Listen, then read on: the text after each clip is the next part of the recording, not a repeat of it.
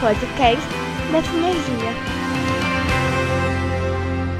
Bom dia, meus irmãos, minhas irmãs, amados pastores, líderes, colegas que nos assistem nessa manhã de terça-feira, um tempo atípico que nós vivemos, um tempo muito singular em nossa história recente, mas eu creio que um tempo também de oportunidades para que nós juntos reflitamos e construamos caminhos, possibilidades para nós, famílias e igrejas. Você que se une a nós nessa manhã, nessa live, você é muito bem-vindo, meu querido, minha querida, e nós também estamos atentos aí às suas perguntas, às suas interações. Eu quero também dar o meu bom dia aos nossos participantes, aos nobres pastores, colegas que ah, disponibilizaram vida e tempo nessa manhã para nos abençoarem, para nos inspirarem. Pastor Lourenço Estélio Rega, Carlos Novaes, pastor Carlos César Novaes, pastor Walter Júnior e pastor Luiz Saião, homens de Deus, é, referências hoje em nosso contexto de vida e de ministério batista, e eu quero é, saudá-los com meu bom dia e com a paz de Jesus. Eu quero abrir inicialmente para que vocês possam saudar também aqueles que nos ouvem, cada um nesse momento, em sua vez, em sua oportunidade, podem saudar nossos participantes nessa manhã.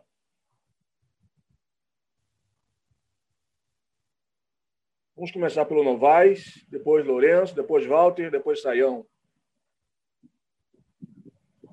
Tudo bem, eu quero agradecer a oportunidade de estar aqui com vocês, esses colegas queridos aqui conosco e todos aqueles que estão acompanhando a nossa transmissão.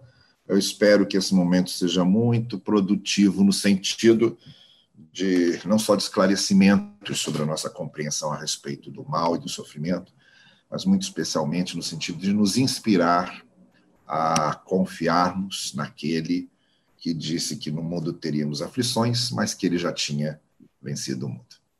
Amém. Pastor Lourenço. Sim, olha, muito obrigado. Saudar os colegas, Malpinho, Novaes, Saião, uh, Rômulo, Rogério. É uma alegria poder participar e principalmente com esse tema muito é, oportuno para que venhamos a avaliar nosso papel a, na criação, a ação de Deus, né? E também é, como podemos entender e compreender é, o tema essencial nosso aí que é sobre o mal a partir dos é, ensinos das Escrituras. Então, eu queria agradecer a oportunidade, o privilégio de estar aqui, inclusive com os colegas, que a gente quase não se encontra pessoalmente, mas agora no virtual estamos aí juntos. Deus abençoe vocês todos.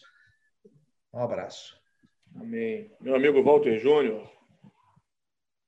Amigo, legal, Rogério. Bom falar com você. Uh, meu presidente da Ordem Eterno, porque quando entrei na diretoria da Ordem, você era meu presidente e os meus mestres aqui, pastor Novaes, pastor Saião e pastor Lourenço, que tem inspirado a minha vida. É, muito obrigado, Rogério, Rômulo e o pastor Davi Curti, presidente da Ordem atualmente, é, pelo privilégio é, de me convidar para estar aqui nesta manhã, junto com os irmãos, para tratar de tema relevante, pertinente e que produz inquietação contemporânea. E nós cremos que a palavra de Deus tem condição de responder. A vontade de Deus é soberana, boa, agradável, perfeita, e ela há de nos trazer inspiração e paz nesta manhã. Um forte abraço e minha saudação a todos que nos ouvem através da internet. Amém. Pastor Luiz Saião. Ah, é com muita alegria que eu quero agradecer o convite, né? Obrigado aí, pastor Rogério, também ao Rômulo, e é muito bom poder estar aqui com o Walter Júnior, o Lourenço, Novaes, né?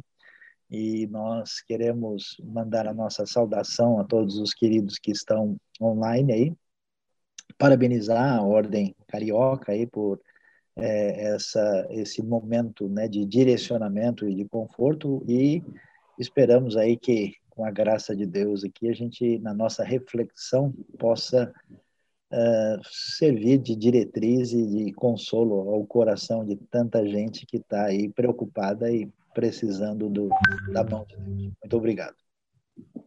Amém. Que bom, que bom estarmos juntos nesse momento tão especial. Bom, gente, vamos começar os trabalhos nesse dia, né? Algumas perguntas foram enviadas a nós e eu vou, então, à, à medida que formos caminhando, eu vou distribuindo as perguntas. Mas uma delas, que é o nosso pontapé inicial nessa conversa, nessa construção, é, é a seguinte pergunta: O que é o mal e qual a sua origem? O que é o mal e qual a sua origem? Então, eu queria ouvir os participantes neste momento, cada um é, a, sua, a partir de sua visão, começando pelo pastor Luiz Saião, nesse dia. Vamos ouvir, então, inicialmente o pastor Luiz Saião, e depois pastor Lourenço, Novaes e Walter. Vamos nessa ordem, ouvir de cada um o parecer dos irmãos. O que é o mal e qual a sua origem? Bom, para falar, a gente tem que necessariamente entrar com um enfoque mais filosófico e, e teológico, né? Uh, quando se pensa em mal, a gente precisa de uma, de uma referência, de uma definição do que se trata, e dentro de uma visão teísta desse contexto judaico-cristão, mal é tudo aquilo que se opõe à referência do ser absoluto que é Deus. A gente não vive num universo dualista, onde tem dois princípios que se complementam, mas assim, pegando o caminho da própria teologia clássica, né, você pega aí Agostinho, que vai dizer que o mal é corruptio bonum, ou privatio bonum, ele é a corrupção do bem. Isso é importante, né, uma metáfora muito simples que ajuda a entender, é como a ferrugem que corrói o ferro, né? Então, assim, no pensamento bíblico, o mal não tem existência ontológica, ele é corrupção do bem. E isso é fundamental, porque na Bíblia você tem uma, uma ideia de estranhamento do mal, que surge como um acidente de percurso, ah, na trajetória do mundo perfeito de Deus. E esse mal ele é estranhado, esse mal é confrontado, onde tem essa mentalidade da, da justiça e do questionamento do, do pecado, a ética, a justiça social, tudo isso, e você tem uma expectativa de vitória do bem sobre o mal, que traz toda a esperança que a gente tem no pensamento bíblico escatológico. Né? Agora, eu sei que dá para a gente desenvolver isso depois, uma coisa importante que a gente entender que, apesar da gente chamar de mal, existe uma diferença entre mal metafísico, né, que a gente diz que toda criatura, todo ser está tá fadado a algum nível de fracasso por ser ser limitado, né? Então a pergunta que a gente faz é: se Adão tropeçasse e batesse a cabeça no chão no Éden, não ia doer? Só porque o pecado não aconteceu, né? Então nós nós temos elementos ligados à nossa limitação como criatura frágil, que é difícil, especialmente no ambiente religioso, as pessoas talvez assimilarem bem isso, especialmente nos nossos dias. E a gente a diferença entre mal sofrimento e mal pecado, né? Por exemplo, Isaías 45, quando Deus fala, eu crio o mal, ele está dizendo, eu trago uh, o sofrimento, eu trago uh, uh, o cativeiro, eu trago né, um momento de tribulação para vocês. Então, em poucas palavras, inicialmente, a gente começa aí trabalhando a definição de mal nessa direção. Pastor Lourenço? Ok. Uh, meu trabalho nessa live é mais voltado ao campo da ética, que é meu, meu campo de trabalho, e algumas vezes eu vou colocar um pouquinho de neurociência conforme for andando aí, porque é outra área de pesquisa. Ah, eu, eu diria para vocês, então, meu enfoque vai ser mais esse. Ah, então, na ética, você ah, começa a trabalhar que o mal é tudo que contraria o plano da criação. No campo da ética, ah, nós temos que entender que Deus cria o ser humano como um ser ético, um ser que decide. E então você tem um referencial, e hoje a gente tem trabalhado um pouco em pesquisas nesse campo, é, principalmente no conceito, no desenvolvimento do conceito de mandamento, chegando no Novo Testamento. Então, quando você vê para nós o plano da criação, que é o ponto de tudo, é, e a gente leva em conta o plano da criação, porque Jesus, quando foi tratado o divórcio, ele disse, não foi assim no princípio. Então, essa é uma chave hermenêutica que a gente usa de partir do referencial da criação, onde Deus estabelece a natureza humana. Então, o plano da criação, é, no plano da criação, Deus estabeleceu uma série de, de especificações que trariam a qualidade e dignidade de vida à criação e ao ser humano. Então, nós chamamos isso, em geral, na teologia do Antigo Testamento, de mandamentos, o que entra um pouco no Novo Testamento, que Paulo vai tratar um pouco diferente é, nesse ponto, durante aí a nosso, nosso bate-papo, a gente trabalha um pouco mais sobre isso. Então, o mal seria você fugir do plano da criação, é, buscando ir contra as especificações de Deus para a dignidade e qualidade de vida geral, não só humana, mas ambiental e assim por diante. Né? Então, é interessante a gente, no campo da ética, trabalhar nesse ponto, porque, na realidade, você não trabalha, como Sayan disse, que, com um conceito né, de mal ontológico em si. Na realidade, você trabalha com mal é, sempre em, em, termos de princípios. O ser humano, como um ser ético, eu, eu, a gente até trabalha numa expressão um pouco complicada, que na ética a gente pensa, pensa que todo mundo é ético. Né? Por quê? Porque o ser humano foi criado como um ser ético. O dilema é, e aqui vem a resposta também, é, não é ser ou não ser ético porque somos éticos, é a decisão. E decisão nós sempre tomamos. Mesmo que eu não decida nada, eu decidi não decidir nada. Ah, até Sartre trabalha isso também, né? Mas então a questão não é ser ético ou decidir, é qual referencial. Qual referencial eu uso? Nós, como cristãos, partimos do princípio ah, da revelação de Deus. Então, o plano da criação estabelece as especificações que trazem dignidade e qualidade de vida. Então, é, um exemplo simples que eu dou é o contagiros no motor do carro. Né? Você tem ali o vermelhinho que vai indicar que você está ultrapassando as especificações. Você pode até por alguns segundos ultrapassar. Depois disso, você traz aí dano ao motor. Deus estabeleceu uma série de especificações que trazem bem-estar para nós. E aí o que acontece? Bem-estar não só para nós, porque somos nós, não porque ele quis assim, né? E aí quando eu fujo dessas especificações, eu estou no campo daquilo que é mal, trazendo, é, evitando dignidade e qualidade de vida. Ah, o ser humano é, é, ele escolhe a si mesmo, né? Em si, mais à frente a gente pode discutir um pouquinho diferente da teologia comum, que Deus nos criou eh, para a autonomia, né? Isso é meio complicado explicar assim no começo, mas depois a gente entende. E quando eu uso essa autonomia de maneira errada, contrária ao plano da criação, eu estou dentro do ambiente daquilo que é mal, né? E então esse é um ponto essencial que eu tenho de, de trabalhar em si para compreender a colocação de Satanás nesse processo todo, né? Você pode colocar, para compreender isso, que ele, para mim, no campo da ética, ele representaria, no campo do estudo teológico, o agente contrário aos planos de Deus. A rebelião começa com ele. Vamos perverter o plano de Deus. Isaías 5:20, eu, eu ah, encerraria essa abordagem dessa pergunta, Isaías 5, 20, né? Aí dos que ao mal chamam bem, ao bem chamam mal. Inversão do plano em si da criação, inversão das especificações de Deus. Então, isso seria a resposta para isso aí, né? O que é o mal e a sua origem em si. Ah, o mal é isso, e a origem é que ele é pertencente à própria natureza humana e à liberdade humana que Deus nos deu.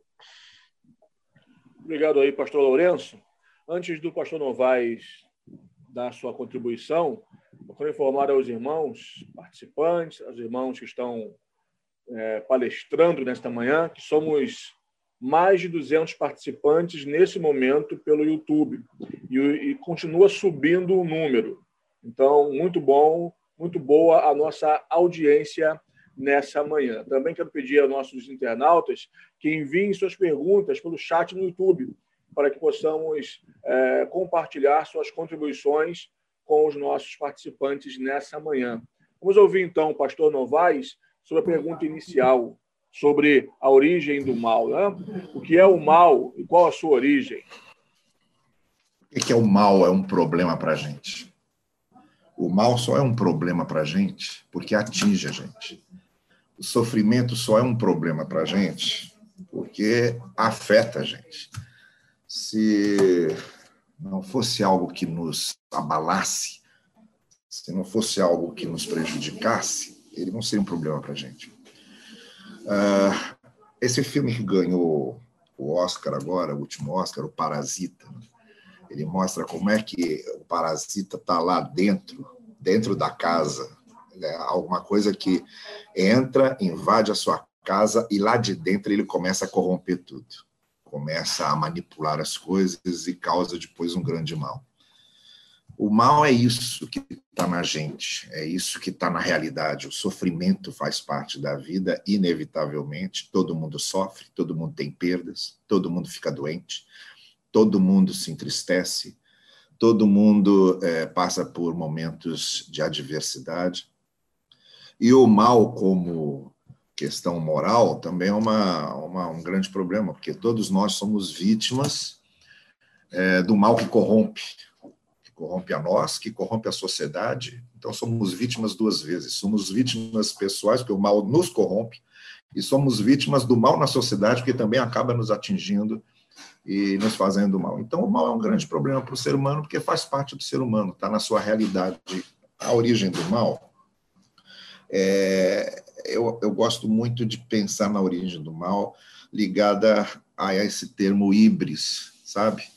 A própria a questão do, do da, da, narrativa de Lúcifer e, e, se tornando Satanás, e como nasce no coração dele essa híbris, essa vaidade, é, que demonstra que o mal é o que nos torna menos humanos a partir dessa híbris, que faz com que, sendo menos humanos, nos afastemos dos propósitos de Deus.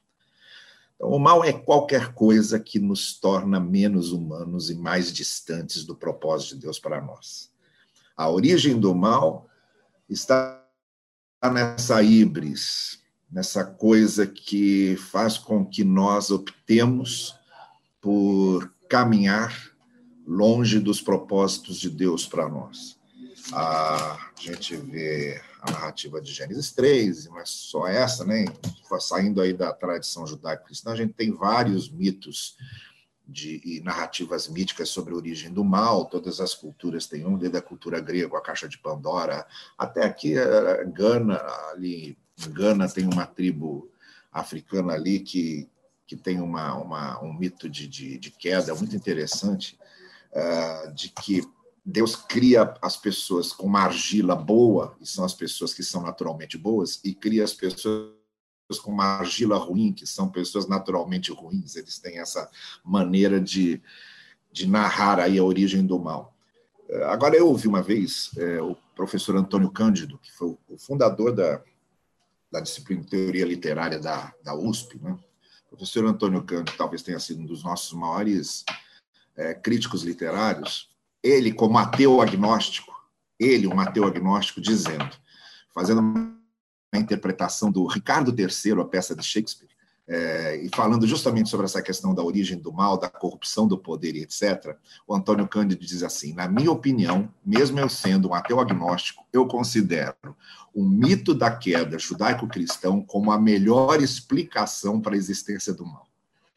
Entendeu? Então, é, é interessante como a, a, narrativa da queda que temos em Gênesis, ela atinge, certa forma, ela satisfaz nesse, nesse sentido. Então, é isso. O mal, para mim, é o que nos torna menos humanos, no sentido de que nós nos afastamos do propósito de Deus para sermos humanos no seu no contexto do seu propósito, quando nos, tudo que nos torna menos humano menos humanos é mal, é o mal, porque está nos afastando desse propósito de Deus, que nos criou para sermos imagem e semelhança dele, e, e o mal nos afasta desse propósito.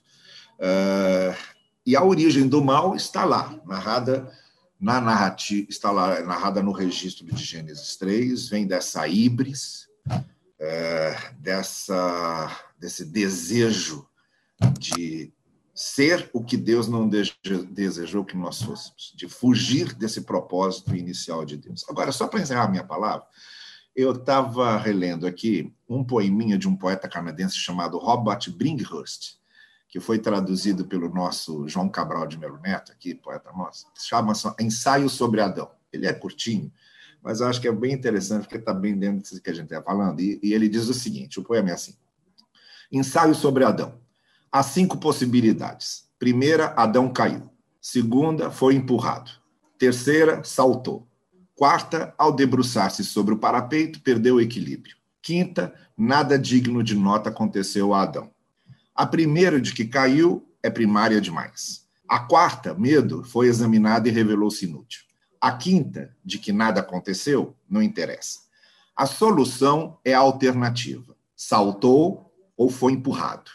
E a diferença está apenas na questão de saber se o demônio age de dentro para fora ou de fora para dentro, e aí está o verdadeiro problema teológico. Eu achei que esse poeminha do Burgess é bem adequado para essa nossa reflexão sobre a origem do mal.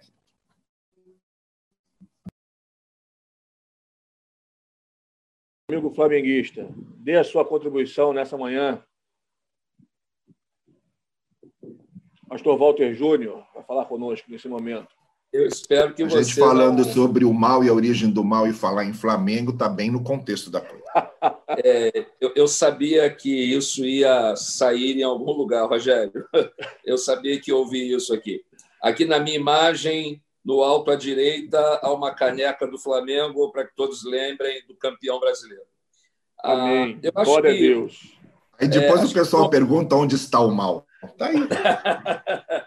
Eu acho que o poema que o pastor Novaes é, citou é muito interessante, porque a pergunta final é: o demônio age de fora para dentro ou de dentro para fora? E aí nós encontramos Jesus respondendo que o, o que contamina o homem não é o que entra, mas o que sai do homem. Então, eu acho que vale muito a pena a gente compreender que dentro uh, do mundo a pergunta do mal ela foge ou ela é trabalhada além do campo da teologia. Por exemplo, a filosofia tem o mal como um tema central. O mal e a morte são temas centrais, temas que são abordados pela teologia, o mal e a morte. Aliás, algumas pessoas entendem que a morte é consequência do mal, então, a, abordagem desses dois temas, eles são universais, muitas ciências trabalham, mas sempre é, se rendendo, de alguma forma, à abordagem teológica. E tentam fugir da tradição judaico-cristã, obviamente, porque ela é incomodativa, ela é quase que global. É? Nós temos três grandes religiões monoteístas no mundo: o judaísmo, o cristianismo e o islamismo, e estas religiões, por sua característica do monoteísmo, elas são absolutistas no seu conceito de verdade. E por serem assim absolutistas, elas interpretam ah, o seu conceito de bem e mal eh, sem deixar muito rastro para negociação ou qualquer tipo de eh, eh, abordagem distinta. Mas nós não temos como fugir dela. Ah, e olhando o Antigo Testamento, o é, pastor Novaes citou aí que teria dito, olha, não tem a melhor definição é a definição do mundo judaico-cristão, mesmo para um ateu agnóstico. Então, quando nós olhamos para a tradição judaico-cristã e a narrativa veterotestamentária ou do Antigo Testamento, nós vamos encontrar, então, cristãos que somos, Jesus fazendo a interpretação disso, dizendo, olha, o que contamina o homem, ou seja, a ideia do mal, a ideia do pecado, não é aquilo que entra no homem, mas aquilo que sai do homem. Antes da, do exílio babilônico e do possível contato com os exilados com a religião persa, ou talvez o zoroastrismo, eh, não havia na tradição judaica, para algumas leituras bíblicas, uma personificação do mal. Então, talvez, para alguns estudiosos do Antigo Testamento e da cultura dos exilados que retornam à Palestina, não há a personificação do mal ainda, e depois eles trazem essa visão dualista, onde o mal e o demônio aparecem como persona, ah, aparece como indivíduo. E nessa transição do exílio babilônico, da volta, nós temos então uma leitura do mal completamente distinta. Ela já não é mais aquela leitura do mal de um Deus que permite o bem e o mal, mas nós procuramos, de alguma forma, isentar a Deus justificando o mal como vindo do diabo. E esta busca de tentativa de, de absorver a absolvição de Deus é uma tentativa de dar resposta, na verdade, ao sentido da vida.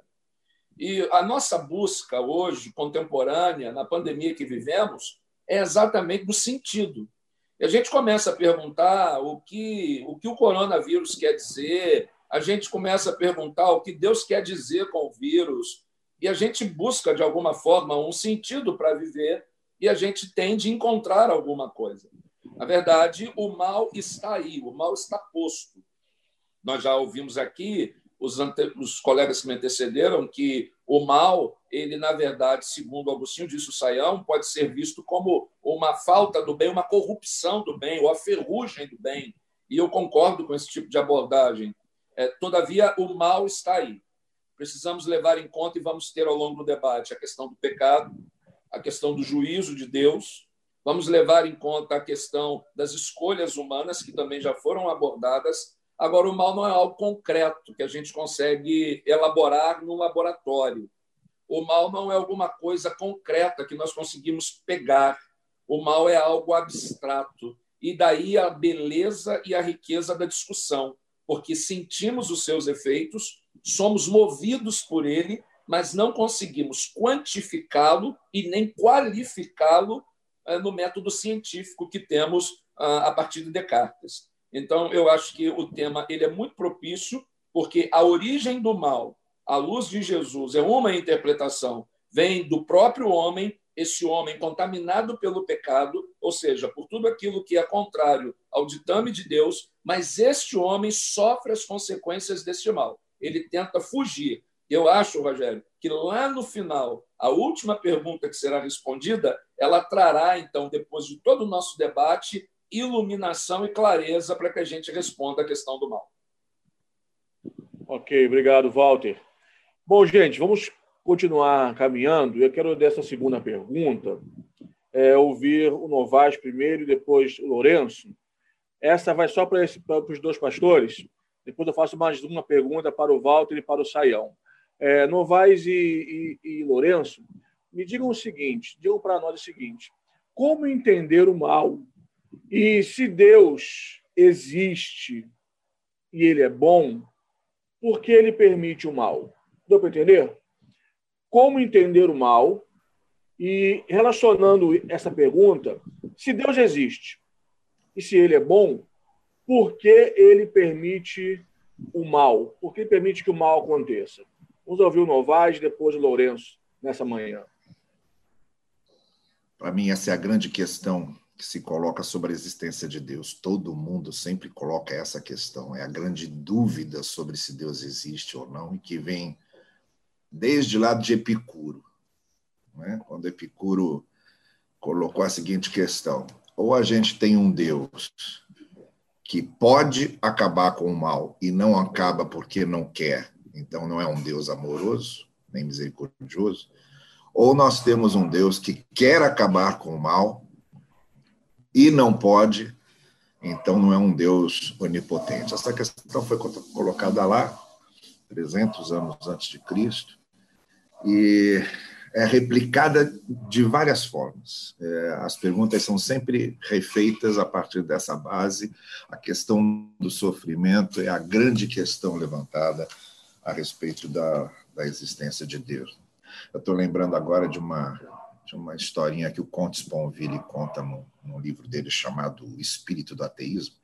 Ele fala de dois judeus que começaram a discutir se Deus existia mesmo ou não, e os dois rabinos discutiram, discutiram, discutiram, discutiram, depois chegaram à conclusão que Deus não existe. Então, tá bom, Deus não existe. E aí os dois rabinos foram dormir. No dia seguinte, de manhã cedo, quando o primeiro rabino acordou, viu o segundo rabino ajoelhado fazendo as suas preces. Aí ele chegou e falou assim: Escuta, nós ontem não chegamos à conclusão de que Deus não existe. Aí o outro respondeu: Sim, mas Deus não tem nada a ver com isso. Né? Então a, a, grande questão é, é, é essa: é que a, ao, ao mesmo tempo em que nós temos esse questionamento sobre a existência de Deus, se Deus realmente é, é, existe, porque mal existe, então, ou a existência do mal é uma negação da existência de Deus, e ao mesmo tempo essa necessidade intrínseca em nós, fundamental em nós, de, de, trans, de transcendência, de que algo realmente maior existe, de nos apegarmos nesse algo maior.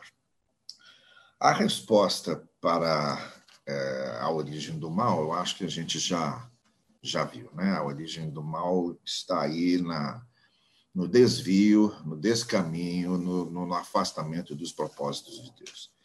O sofrimento, no meu entender, ele é ah, tanto causado pelo, pelo fato de nos afastarmos de Deus, quanto causado pelas circunstâncias da vida. Então, uma tragédia, por exemplo. Sempre que acontece uma tragédia, como o tsunami lá na Indonésia, ou a, o HIV, né? vocês lembram que na década de 80, quando começou o HIV, a conversa era Deus está punindo os homossexuais com essa, com essa doença.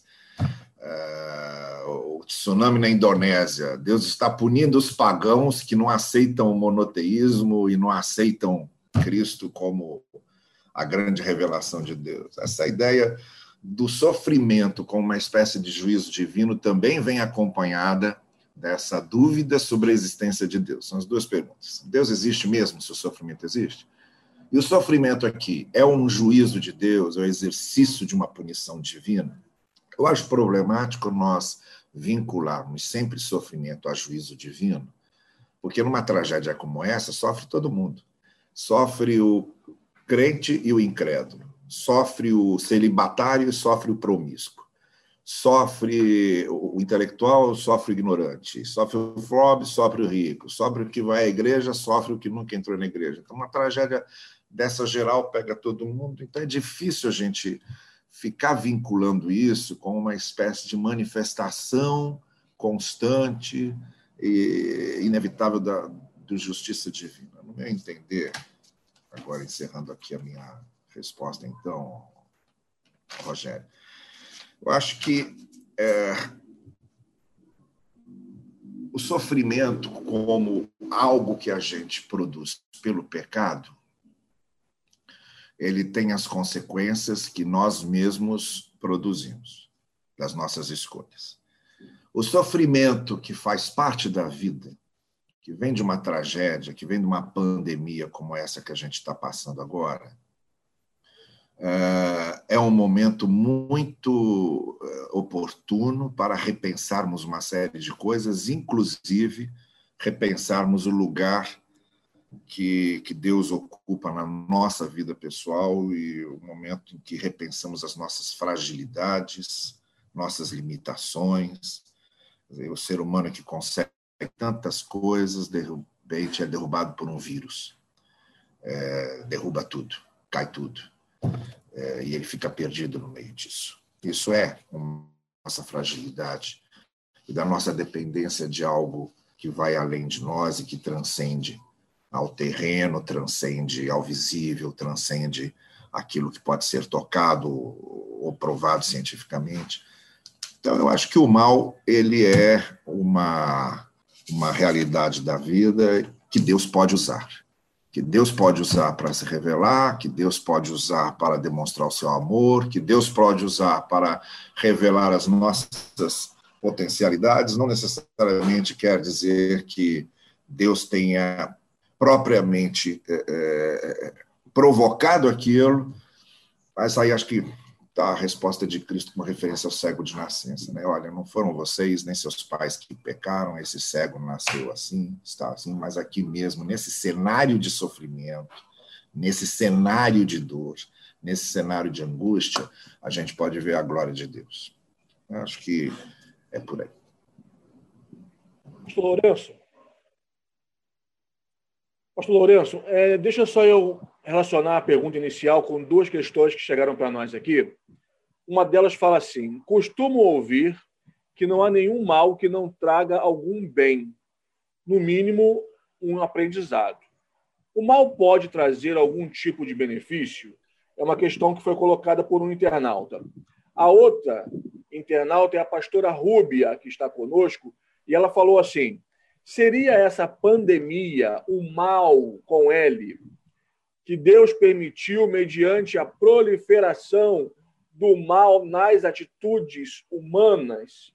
Eu queria que o professor é, relacionasse essas duas questões com a segunda parte da primeira pergunta. Se Deus existe, por que ele permite o mal? Será que há relação nessas questões, na sua visão? É, não, sem dúvida existe. Há, na teologia um capítulo uh, chamado de Economia uh, Divina, uh, concursos providencial, que Berkoff até trabalha aí nesse, nesse item, e, e Novaes colocou bem isso aí, porque nós temos aí nessa concepção teológica de compreender duas coisas. Né? A primeira é que os poderes da natureza atuam uh, por si mesmos, né? Que Deus, eh, eu volto àquela concepção que a gente trabalha no campo da ética, de que no plano da criação você, tem todas as especificações para tudo criado, natureza humana, ambiente, etc. Não, o tempo não permite trabalharmos um pouquinho isso aqui, é como o próprio planeta ele se reorganiza do ponto de vista ambiental, né? Como o ser humano, né? A, a, quando você vai trabalhar numa visão sistêmica, como existe a, digamos aí, não só a entropia, mas também existem fatores internos que se autorregulam, né? É, a homeostase, a gente poderia chamar isso, também existe na própria vida humana, digamos, uma série de, de fatores que eu chamo de especificações da natureza. Então, nós temos que entender o seguinte: existe o mundo, existe a natureza, existem os fenômenos da natureza, e quando nós ultrapassamos é, alguns, algum, alguns limites ah, digamos, podemos encontrar situações graves aí, ah, de prejuízo ao ser humano que elimina a dignidade e a qualidade de vida, tanto do ambiente, da sociedade, do ser humano em si. Então, existem os poderes da natureza normais. É, por exemplo, se é, eu tomar muito café, os efeitos disso para mim serão danosos. Se eu tomar, não é problema você comer um uma picanha gordurosa aí mesmo quando o Flamengo ganha alguma coisa, né, Walter? Mas você comer todo dia, você ultrapassa as especificações. É o, o contagiro do carro, mesma coisa. Então, a natureza pode reagir, pode ter a sua força natural. Um dos itens que a gente trabalha sobre por que as pessoas boas também sofrem, vem a ser sobre isso. É, por uma série de motivos. Você vai perguntar por quê e para quê. O porquê é o fenômeno da natureza. Né?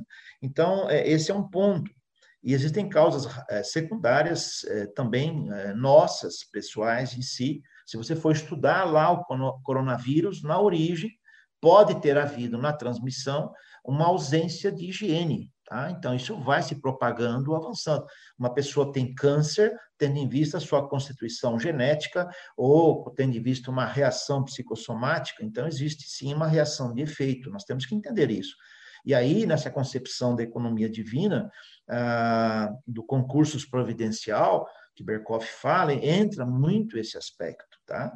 Nós não podemos atribuir a Deus tudo, ou só atribuir a Deus o que é bem.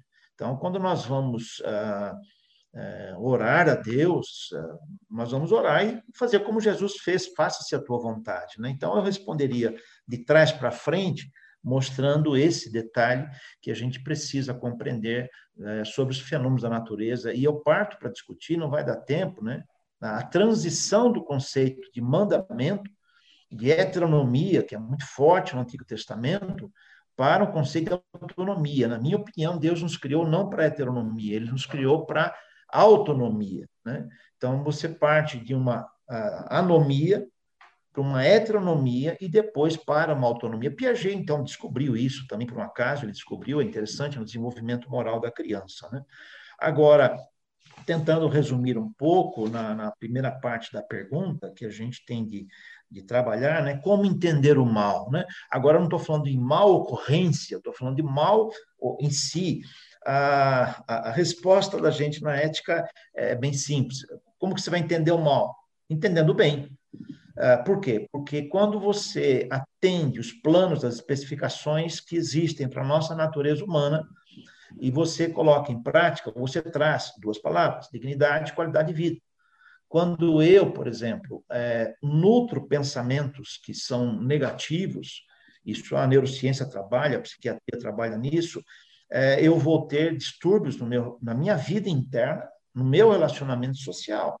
Né? É, é, eu até ensino meus alunos a ficarem deprimidos. Né? Em três dias você consegue ficar deprimido.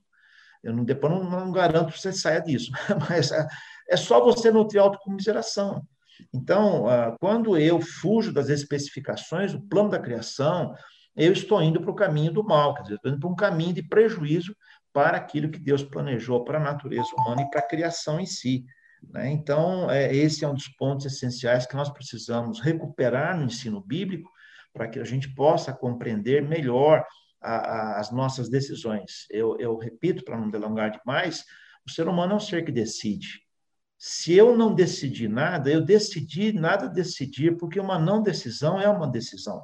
Esse não é o problema. O problema é, a questão principal é qual foi uma referencial decisão.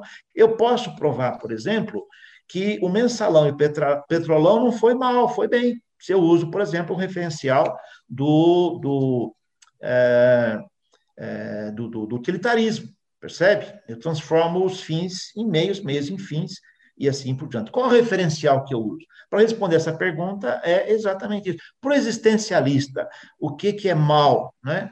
O mal é aquilo que não traz benefício à minha existência. Uma pedra é, mas não existe. Entende? É claro que o existencialismo sartriano ele não é assim responsável, ele tem a, a responsabilidade. E aí eu sou solto na, na, na no, digamos, no, no, vazio, porque eu recebo a liberdade de tomar decisão, mas não me tem referencial. Por isso que, para mim, como teólogo eticista cristão, a, a narrativa da criação e depois da queda, os primeiros três capítulos são fantásticos, porque eles mostram exatamente essa tensão entre bem e mal. Vocês já perceberam? Qual é o nome do, do fruto ali que temos na narrativa da criação? Né? De escolha. Fruto do conhecimento do bem e do mal. O resto ele podia tomar. Né? Aí era a decisão dele. Ó, você vai decidir o que, que você quer escolher. Né? É, mais para frente, se der tempo, eu vou fazer um comparativo com a pílula é, que Morpheus deu para é, Anderson O'Neill, no Matrix é bem ali, a ilustração é muito, muito competente. Né? Então, se der tempo aí, a gente fala sobre isso. Então, o mal, resumindo, é aquilo que não é bem, isto é, aquilo que é contrário à nossa especificação que traz a nossa qualidade e dignidade de vida. Tá? Resumindo, por que, que no mundo tem ocorrências que elas trazem prejuízo ao ser humano? Porque é a natureza reagindo. É eu, quando, por exemplo, penso mal de mim mesmo, penso mal dos outros, eu estou projetando em mim mesmo um conjunto de reações, é, não só neurológicas, mas mentais, emocionais, para produzir depois reações e percepções das pessoas. Então, eu preciso Filipenses, tudo que é bom, tudo que é justo, tudo que é puro, se algum louvor existe, seja isso que ocupe o pensamento. Renovação da mente, assim por diante. Então, isso traz benefício para nós, são recursos e ferramentas que temos descritas na Bíblia. A psicologia, a neurologia, às vezes a gente é acusado aqui na teológica de ser integracionista, né? Mas nós conseguimos superar essa, essa, essa maledicência aí, e você consegue ver a partir da Bíblia, neurociência, psiquiatria, mostrando esses detalhes. Então, é isso que eu diria para vocês, em resumo, sobre a existência em si do mal né, e como entender o mal.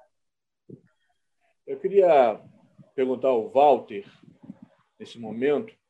Walter, é, o que é o mal em uma cultura é necessariamente o mal em todas as culturas?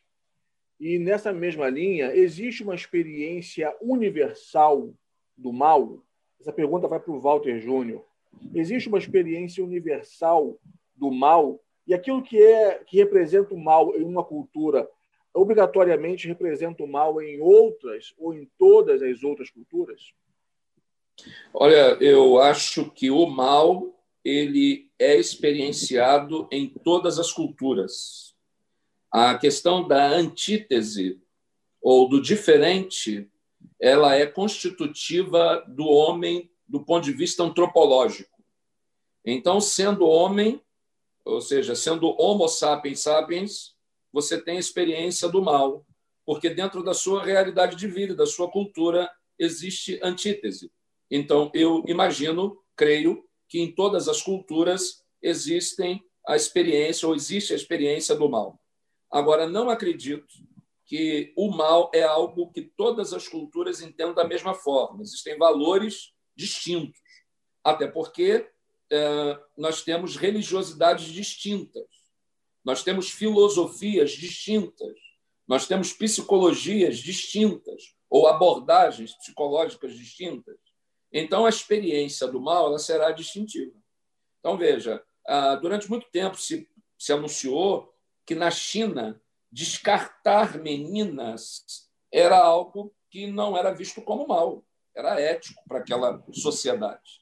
E para nós é mal, não é algo aceitável. Então veja que a questão do mal depende sim da cultura, porque cultura é um coletivo de saberes que nós desenvolvemos. Inclusive veja que existem é, tradições e culturas que o mal também ele é modificado. Ah, por exemplo, eu sou de uma geração, Rogério, e falando de crentes evangélicos, eu peguei uma época, eu talvez seja o, o mais velho aqui de todos, peguei uma época em que mulher, na minha cidade, onde nasci, na capital da Baixada Fluminense do Rio de Janeiro, a bela cidade de Mesquita, mulheres não entravam na igreja de calça comprida. Era, era, era impossível. E isso mudou. Então, algo que era mal num determinado momento deixou de ser na mesma cultura e na geração de um indivíduo como eu, que estou ainda a completar 50 anos. Ainda vou fazer 50, tenho 48 anos. Eu consegui ver um tempo onde mulher usar calça comprida na igreja era algo ruim e hoje não há problema com isso. Então veja que o mal, penso eu, é experienciado em todas as culturas. Agora, os paradigmas para analisar o que é mal muda de acordo com cada cultura. Então, cada um verá de um jeito diferente. Podemos fazer grandes grupos. Por exemplo, no Ocidente cristão, nós temos então uma padronização à luz das Escrituras de alguns valores que são, é, para todos esses, mal. Então, falamos, por exemplo, de assassinato. Ele é mal para a cultura ocidental cristã. O assassinato é ruim. Se você ler o Antigo Testamento, você vai encontrar Deus mandando matar. Então, nós temos aí um problema de hermenêutica, de interpretação e da autoridade divina e da limitação humana, cada um com seu papel. Mas, no geral, a sociedade ocidental, trabalhada na cultura judaico-cristã, vê o assassinato como mal. Agora, se você assassina alguém, mata alguém no cenário de guerra, a abordagem ela é diferente. Então veja que toda a sociedade tem percepção de mal, agora o mal é diferente em cada sociedade e a mesma sociedade pode julgar bem e mal de acordo com a circunstância. Isso é de acordo com o cotidiano e com o ambiente onde estamos vivendo. Por isso, o debate está sempre aberto.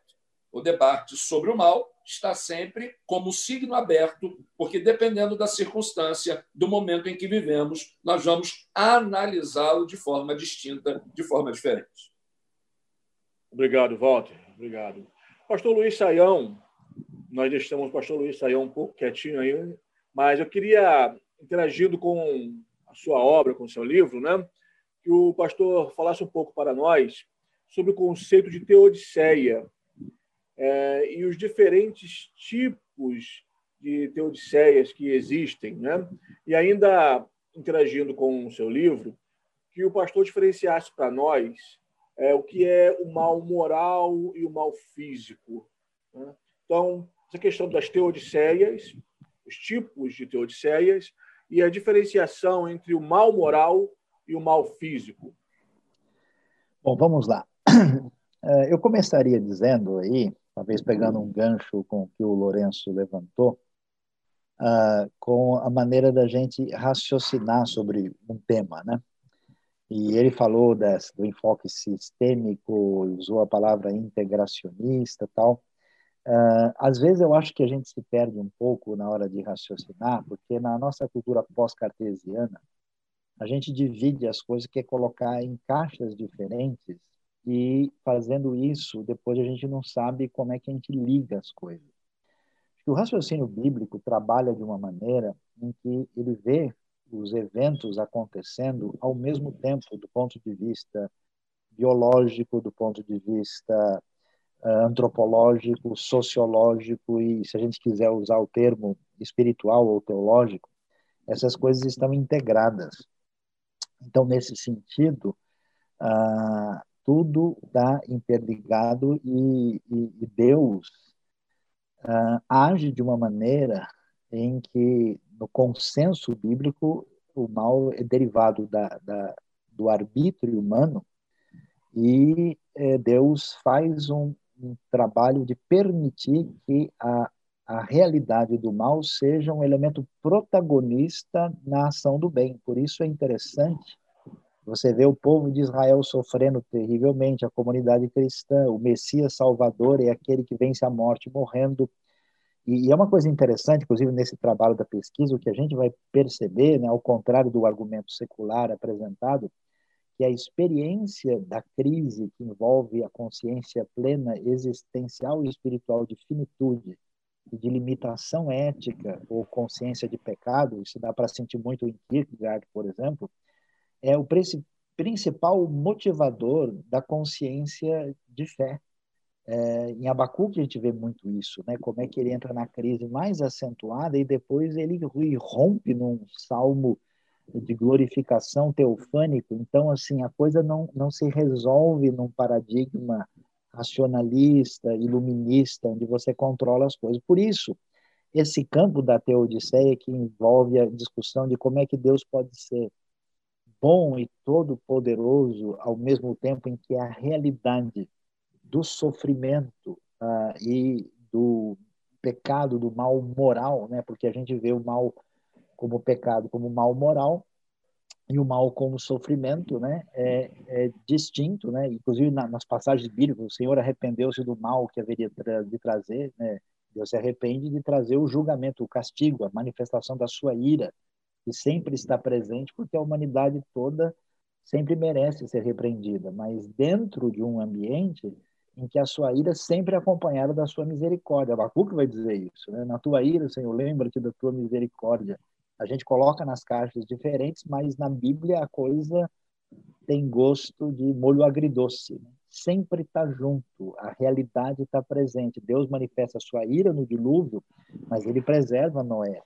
Então, ao mesmo tempo em que esse sofrimento nos causa toda essa dor, ele é um motivador na direção de uma consciência intensa de relação com Deus, se quisermos falar em termos mais fenomenológicos aí do sagrado. E pensando em teodiceia, veja como a coisa é ampla, né? A gente pode trabalhar a teodiceia do ponto de vista dos argumentos clássicos, né, mostrando uh, como Deus é, é todo poderoso e nada escapa ao seu poder, trabalhando com aquilo que vem da discussão de Tomás de Aquino, mas a amplitude da realidade a gente pode perceber através uh, de uma teodiceia que a gente pode chamar de pedagógica, né? Por exemplo, a gente sabe que isso nos leva à nossa percepção de finitude, né? Que aquilo uh, que é, é mal nos ajuda a aprender em função da experiência do desafio. Né? Então, é, se você nunca deixa a criança andar e cair, ela nunca aprende a andar. Né? Então, muitas das experiências difíceis para nós, que a gente atribui como sofrimento inexplicável e merecido, são pertinentes ao processo de crescimento e aprendizado na vida. Então, esse aspecto didático da dor, ele é pertinente à Bíblia e ultrapassa a realidade bíblica. E nós temos também a ideia ah, da teodiceia que a gente diz que é uma realidade protelada, né? Ou seja, que nesse momento, na Bíblia, eh, no pensamento hebraico, você tem esse negócio da justiça retributiva, né? O justo é abençoado e o ímpio eh, ele sofre. Você vê isso no Salmo 1, por exemplo. Mas só que essa primeira camada do pensamento hebraico veterotestamentário, ele está junto com outros, né, que trazem ao mesmo tempo a problematização dessa discussão. Então, no segundo momento, ele diz: olha, parece que é esse o padrão da vida, mas não é sempre assim. Às vezes, Salmo 73 diz: veja como é que fica a situação do justo. Ele está sofrendo, o ímpio parece que está bem. Aí a resposta divina, olha, é que no eixo da história, isso se desenvolve no pensamento profético e apocalíptico, existe um momento final em que Deus passa régua, em que a justiça se manifestará na sua plenitude e a gente vai ver o que vai acontecer. A outra derivação desse raciocínio é muito interessante, que é uma ideia de uma teodiceia que envolve não necessariamente é, apenas a, a satisfação desse essa justiça plena divina, mas da compreensão, né? Um pai leva uma criança para tomar injeção na farmácia, a criança de 5 anos fica revoltada, não entende o que está acontecendo.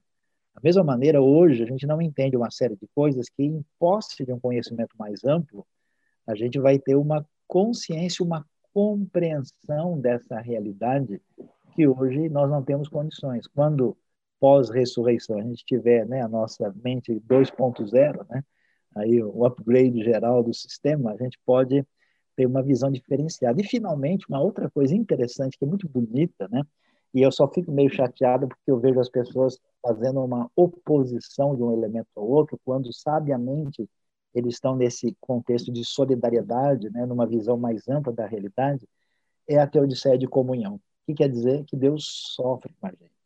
É, é bonito demais, é emocionante para mim ver que Jesus chorou. Né? Ve, vejam quanto ele amava Lázaro. Né? Essa, essa ideia de Deus resolver nascer entre nós, na pequena Belém, e, e ser Jesus, o homem das dores, e passar pelo sofrimento é, e experimentar a morte, então quer dizer que Deus é, chora com a gente. Acho que boa parte da nossa doença religiosa é que a gente perdeu, por exemplo, a teologia do lamento. Né? A gente fica fazendo de conta que a gente é poderoso, que a gente sabe muita coisa. Existe toda uma arrogância, o Novaes tem toda a razão, esse híbris que domina aí a nossa diretriz. E essa questão uh, do, do, do Deus que sofre conosco, que chora junto, e que compartilha da nossa experiência, ela é extraordinária e ela, assim, fecha com a própria morte, o sacrifício de Cristo e a sua vitória, onde se vence a morte morrendo, onde a gente vence o inimigo perdoando, né? A gente vence o ódio com amor. Então, assim, a, a profundidade, a sabedoria do pensamento bíblico é algo assim que faz com aquilo que parece mais mal, de fato, se tornar até num bem maior. Por isso é uma realidade cheia de esperança e expectativa assim extraordinária. Obrigado, pastor Saião. Meus amigos, nós estamos aí com mais de 314 participantes. Creio que esse, essa audiência subiu já. Isso aí já isso aí era meia hora atrás. Então nós tínhamos 314 participantes.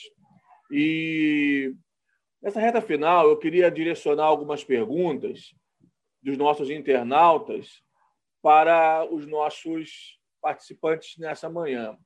Por exemplo, uma pergunta aqui para o pastor Lourenço. É, você disse que o plano de Deus foi perfeito. Nesta perfeição estava a permissão da entrada do mal no homem, ou o inimigo tinha o segredo de como corrompê-la? Uma pergunta que o internauta nos enviou. Pastor, entendeu a pergunta? Quer que eu repita?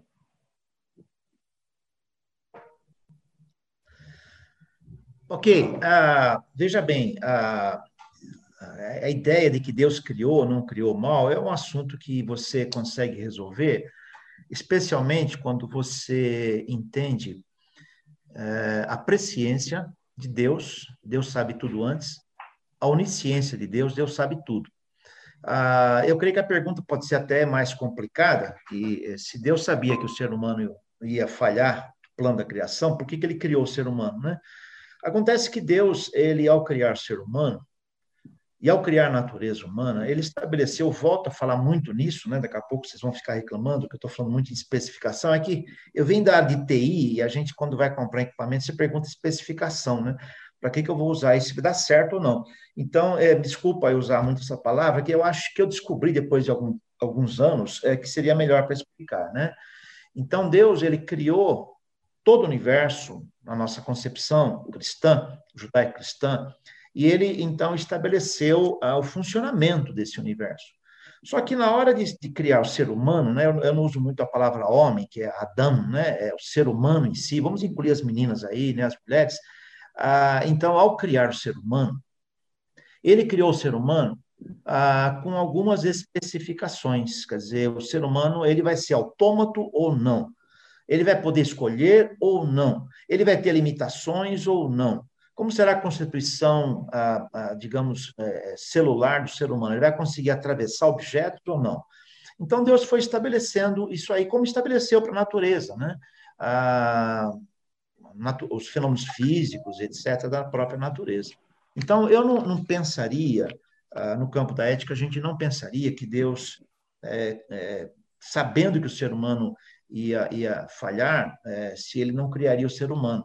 É, a, a, a, o ponto essencial é que, ao dar liberdade ao ser humano, ele, ao dar liberdade, é, incluiu em si a, a possibilidade. Espera aí que alguém ligou aqui, eu vou desligar.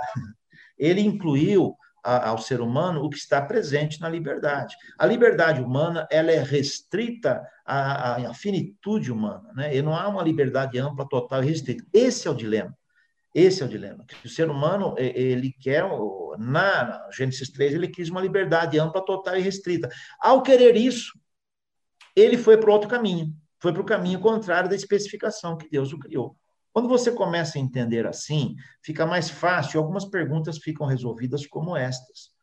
Então, se você, eu, eu até, quando falo sobre isso com meus alunos, depois eu creio que vocês vão colocar nossos contatos aí para o pessoal conversar com a gente. É, tem um, tenho um novo canal de, de, WhatsApp que poderia passar. Eu só vou colocar, vai ser do invertido aí, tá? Mas eu vou colocar para vocês isso aqui que eu desenhei ao longo do trabalho. O que, que é? Uh, se você for olhar na história humana, vamos complicar um pouco a situação. O ser humano desejou ser independente. Aí está exatamente a declaração de independência e a declaração de independência contra as especificações da natureza. Isso não tem a ver com Deus em si, tem a ver com a escolha humana. Ó, no Éden, eu vou, eu vou só para resumir, não complicar. O, no Éden, o ser humano deseja ser Deus, conhecedor do bem e do mal. Ele quer, por conta própria, ser o seu agente é, definidor da sua ética. O, o pecado, é, bom, cada, cada um puxa a sua sardinha, né? Como eu trabalho no campo da ética, eu entendo que o pecado em si foi a rebelião, foi de natureza ética. Eu declaro independência contra Deus, não quero seguir a Deus. Então, no segundo Éden, tá? Eu penso que há um segundo movimento na história humana, que é o movimento da modernidade. Eu, eu creio que a modernidade tem N possibilidades possíveis, possibilidades positivas do ser humano. Não estou criticando a modernidade. Mas na modernidade levada ao seu extremo, o ser humano é, ele já quer pensar como Deus. A verdade está na razão, depois na utilidade, com o utilitarismo pragmatismo, depois na tecnologia. E hoje, inclusive, na quarta revolução, vai resolver tudo, da eternidade para o ser humano. Na hipermodernidade, eu prefiro essa expressão de Lipovetsky, não modernidade, é, é, é, pós-modernidade, é o terceiro Éden, porque aí o ser humano ele vai agir, sentir como Deus. Ele vai ser o próprio Deus, que agora está morto. Isso começa, esse movimento da morte de Deus já começa no metade do século passado, mas na hipermodernidade é maior, porque a verdade passa a ser subjetiva, o relativismo é não conceitual, a crise dos é, referenciais universais, a ausência da metanarrativas, como, como Lyotard fala no seu livro. Então, agora eu vou usar uma linguagem, vamos ver se vocês adivinham de qual filósofo que é. Superar o humano, meramente humano, escravo decaído. Conquistar o Übermensch, no alemão, que é traduzido erroneamente super-homem. É o além humano. Essa é uma filosofia do Fred. Não sei se vocês conhecem o Fred, o Frederick Nietzsche. Então, aí o que acontece? Nós temos mobilizadores desse período, que é Schopenhauer, Foucault, Nietzsche, etc., que tem uma série de, de, abordagens positivas. Então, o que acontece? O ser humano, a partir de Gênesis 3, em vez de eu perguntar por que, que Deus deixou a origem do mal, ele simplesmente falou: oh, ser humano, você escolhe o que, que você quer. Ao escolher o que queria, o ser humano foi escolher uma, uma, na realidade, uma autonomia sem seguir as especificações divinas percebe? E aí nós temos as consequências de todo mundo. A mulher, é, é, temos aí a misoginia, temos o, o ser humano, a, a, discriminação racial e assim por diante. Alguém outro dia perguntou, ah, o negro tal. Eu falei, espera um pouco. Tem sangue? Tem. Tem pele? Tem. Se beliscar, dói? Dói. Ele é o quê? Ser humano. Então, para mim, é ser humano, cara. Não depende da cor da pele, depende se é careca ou não é. É ser humano. Então, é, eu, eu responderia essa pergunta, não sei se atenderia, é, esquecendo de falar muito na personificação. Eu acho que Walter falou isso. Personificação, não existe uma personificação em si. O mal não é algo personificado, ele se realiza é, através de atos, decisões e escolhas em si. Percebe? É claro que é, não dá para a gente responder tudo agora, mas fico à disposição para discutir muito isso aí. Eu fecharia esse pontinho aqui dizendo o seguinte: por que, que eu falei que Deus criou o ser humano para autonomia? Primeiro, Deus cria o ser humano é, um ser anômo, sem lei. Eu fico imaginando aqui a hipótese, tá? O que que ser humano iria fazer dialogando com Deus na viração do dia, tá? Certamente ele não ia discutir aí sobre é, coronavírus, etc. Ele devia conversar com Deus alguma coisa do dia a dia. Ali, provavelmente, Deus iria trabalhar para dizer: olha, essa decisão não seria melhor você ter tomado assim, olha a consequência, etc., entre o consequencialismo, é claro. Então, Deus cria o ser humano do ponto de vista a ser desenvolvido. O que acontece, eu tenho três netos, né? É, eu não posso chegar para minha netinha de três anos e dizer para ela, vem conversar comigo sobre grego do Novo Testamento. Não, ela não vai saber. Vem conversar comigo sobre fatores econômicos da, da do, do, desemprego. Não, não vai, é porque é um desenvolvimento, a vida foi assim. No ponto de vista da ética da natureza humana também. Aí vem a heteronomia. A heteronomia é a lei do outro, tá? Então, Deus criou um ser humano nesse desenvolvimento. Quando você pega Paulo, há N textos que mostram que Deus veio para nos dar liberdade. Foi para a liberdade que Cristo nos libertou. E a teologia, infelizmente, ficou muito no desenvolvimento passado nesse, nesse, nessa revelação progressiva. Tanto que na ética, hoje, eu particularmente trabalho muito nesse conceito. Né? É, você sai de uma concepção de um mandamento, de legalismo, que é criticado pelos profetas, vai passando na transição de Jesus e Paulo vem mostrando. Num livro que a gente escreveu, no Fast Trip do pastor Irlande, o Saião foi um dos autores também, é, eu tenho um capítulo que eu escrevi mostrando que a verdadeira liberdade nós conseguimos, segundo Paulo, quando eu nego a minha liberdade. Pílula vermelha e azul. Para mim é verde, aquela pílula, eu sou daltônico, né? Mas, de qualquer maneira, o, o Morfeu chega para Anderson, que naquela época ainda não era o Neil, e diz: Olha, você pode continuar vivendo essa realidade que você vive, que é irreal, como a pílula azul. Ou a vermelha, e você vai ser bem-vindo no mundo da realidade. Então, para mim, o Evangelho, ele traz o bem-vindo ao mundo real, percebe? Então, é isso que me interessa. Eu não estou discutindo se Deus criou ou não criou mal. Está presente na natureza humana, porque é, consequências, porque nós temos liberdade. Deus não nos criou, ah, digamos, para a vida autômata. É claro que aí talvez alguns vão me acusar de arminiano, né? Eu sou é, é, é, calviniano, tá? Meio a meio. Mas, de qualquer maneira, essa é a concepção que a gente trabalha no campo da ética, tá? Obrigado, pastor Lourenço. Bom, irmãos, nós estamos aí já caminhando para o fim, então eu quero deixar duas perguntas, uma delas para o Novaes e para o Walter Júnior, e a outra é de um internauta para o pastor Saião. E depois nós iremos para a consideração final, ok? Então, uma pergunta para o Novaes e para o Walter, que tem muito a ver com a nossa realidade hoje. Como explicar a ação ou ausência de uma ação da parte de Deus na morte de alguém, por exemplo, eh, motivada pela Covid-19? Relacionando isto há uma pergunta também. Os fenômenos e catástrofes podem ser considerados é, manifestações do juízo divino? São essas questões que eu queria que vocês interagissem para mim, o Novaes e o Walter Júnior. E nesse interregno, que o pastor Saião fosse pensando na pergunta do internauta, como explicar Isaías 45, versículo 7, eu formo a luz e crio as trevas. Faço a paz e crio o mal. Eu, o Senhor, faço todas estas coisas. Essa é para o Saião, logo após o Novaes e o Walter esgotarem a pergunta inicial. Então, Novaes e Walter, nesse momento. Bem, é, essa questão da, do que se responde a alguém no momento da morte, da perda, é, da ausência do, do querido é, nessa, nessa perda através da morte. Eu, eu vou repetir aqui as mesmas palavras que eu usei numa cerimônia é, de sepultamento de uma amiga nossa, casal amigo nosso, e ela teve câncer muito novo, câncer muito nova, câncer de mama e, e logo com metástase deixando duas filhas pequenas, uma de oito anos, outra de onze. E de que maneira estava toda a comunidade, todo mundo consternado com isso. eu disse duas coisas que eu vou repetir aqui. E que eu creio nisso firmemente. A primeira é que a morte nunca é da vontade de Deus. A morte é uma intrusa. A morte é a indesejada das gentes, como dizia o Machado de Assis. Nunca é da vontade de Deus a morte. Nós não fomos criados para morrer.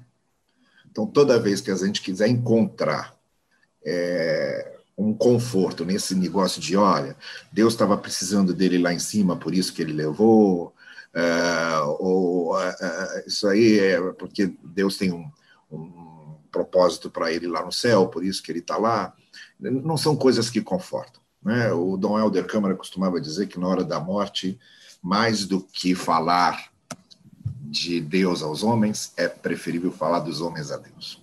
É a hora do silêncio que a gente chora junto, que a gente se abraça e sofre junto com a pessoa. Saião falou muito bem de Deus assumir o nosso sofrimento. Deus sofre com a gente. Eu estava dizendo, Deus está aqui sofrendo conosco a morte da Priscila essa pessoa de quem eu estou falando.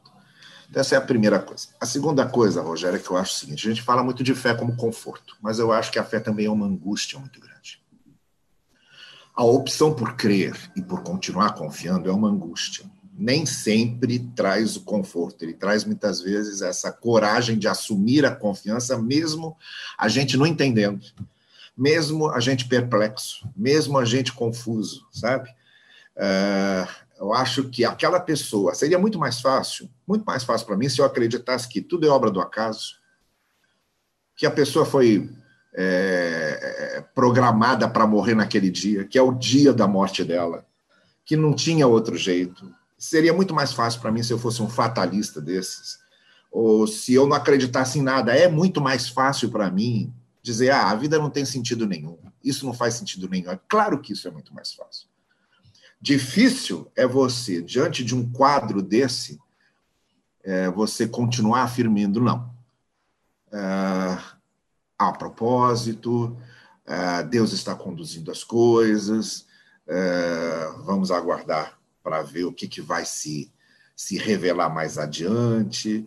Essa teodiceia escatológica que o, que o, que o Sion fez referência, né? o juízo divino na história agora não se manifestou, mas vai se manifestar de uma maneira é, definitiva mais adiante, vamos aguardar. Isso é uma opção de fé, e toda opção de fé traz essa angústia da espera, essa angústia de conviver com a, com a perplexidade, essa angústia de conviver com o misterioso, essa angústia de conviver com o não explicado.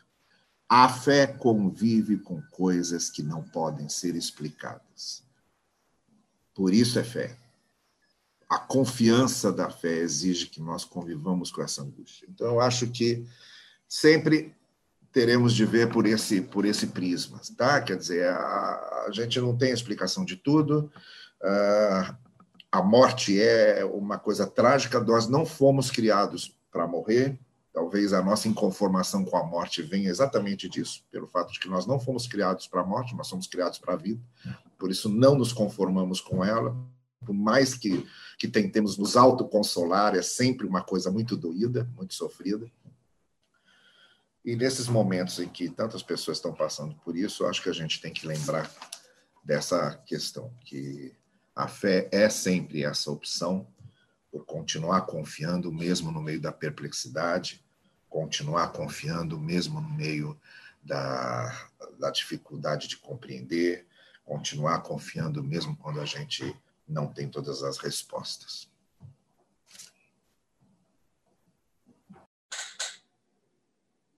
É, Rogério, ah, se trata do assunto mais delicado do exercício pastoral, a meu juízo.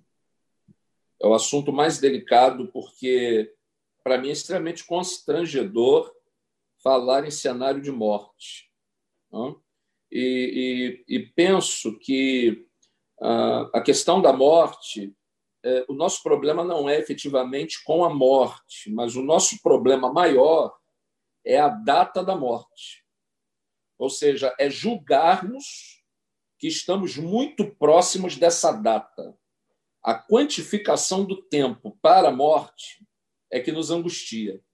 E entre nascer e morrer está esta vida que produz um pouco de angústia, porque nós temos a certeza de que vai acontecer, mas tememos quando vai acontecer e a possibilidade de aproximar. Uma pandemia como essa que nós estamos vivendo deixa a todos assustados com a possibilidade da proximidade da morte. E eu, eu gosto muito de, de uma palavra que ouvi num sepultamento, como disse o Novaes, mas não fui eu que disse. Eu estava num sepultamento onde estava presente o pastor Iomael Santana, já de saudosa memória, foi pastor da primeira igreja batista em Mesquita há muitos anos, mais de 50 anos, e ele olhou para a pessoa no caixão e disse o seguinte: Fulano de Tal parou de morrer. Fulano de Tal venceu a morte. Porque eh, Iomael Santana dizia: Nós que estamos aqui é que de verdade estamos morrendo. Iomael disse: Não vamos lá porque o fulano morreu. Não, nós estamos morrendo. Ele parou de morrer.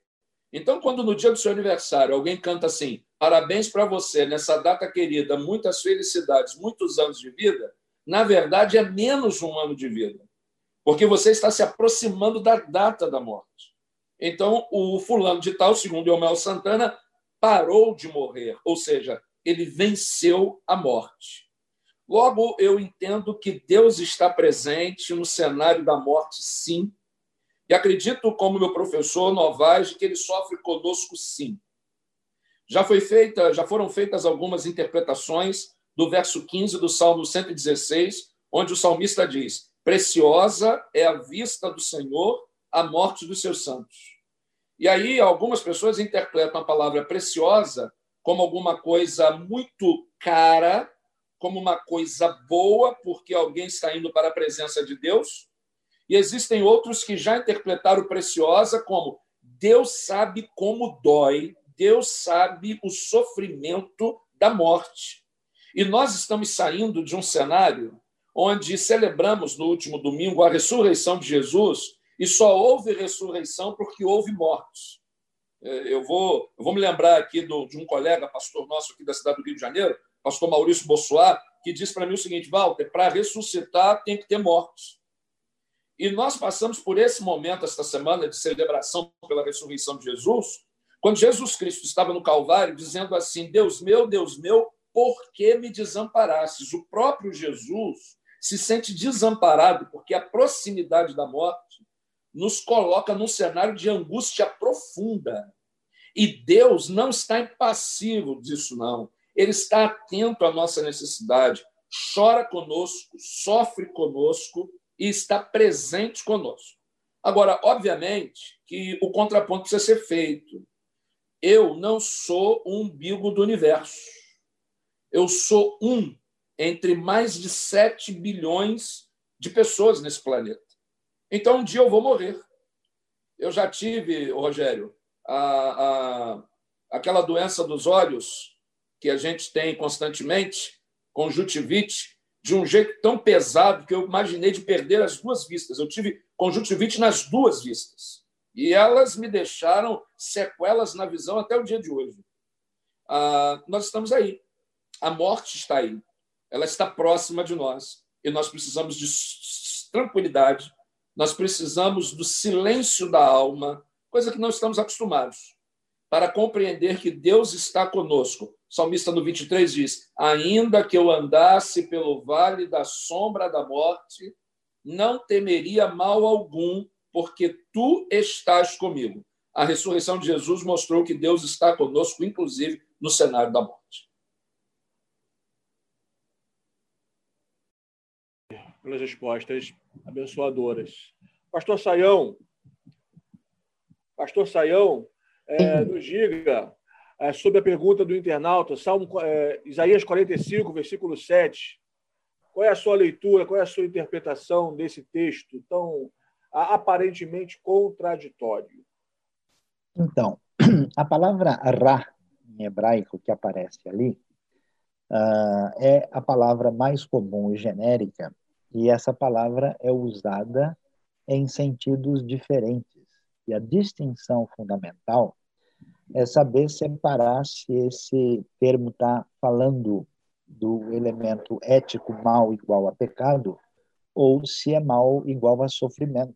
Nesse versículo, e as boas versões contemporâneas, elas definem aí o campo semântico com mais clareza, mal quer dizer catástrofe. Tem que lembrar que esse contexto de Isaías, final de Isaías, envolve toda a crise que a gente tem em Judá, que se desdobra no ambiente ah, exatamente do exílio. Né?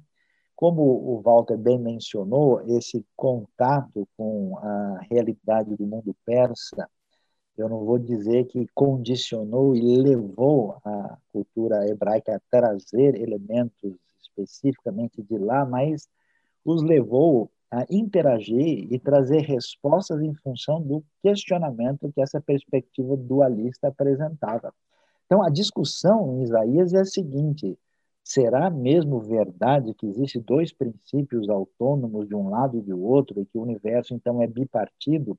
e muitas coisas não estão debaixo do controle do Deus único, porque o, o desdobramento, vamos dizer, tanto do ponto de vista filosófico como fenomenológico completo de um Deus único, que todas as experiências se desdobram debaixo dessa realidade que unifica a nossa experiência sensível e a realidade à nossa volta. Então você não tem mais um mundo fragmentado, né? Agora, será que são dois departamentos? Então a resposta é não, senhor. Eu sou o senhor, eu que faço tudo. Então, é, é, esse é o problema da nossa cabeça meio aristotélica, né, e com essa influência de sabor ainda platônica, a gente coloca um pacote no outro, Deus é o Deus da ira e Deus da misericórdia. O Deus todo-poderoso e o Deus bondoso, o Deus transcendente, o Deus Pai amado.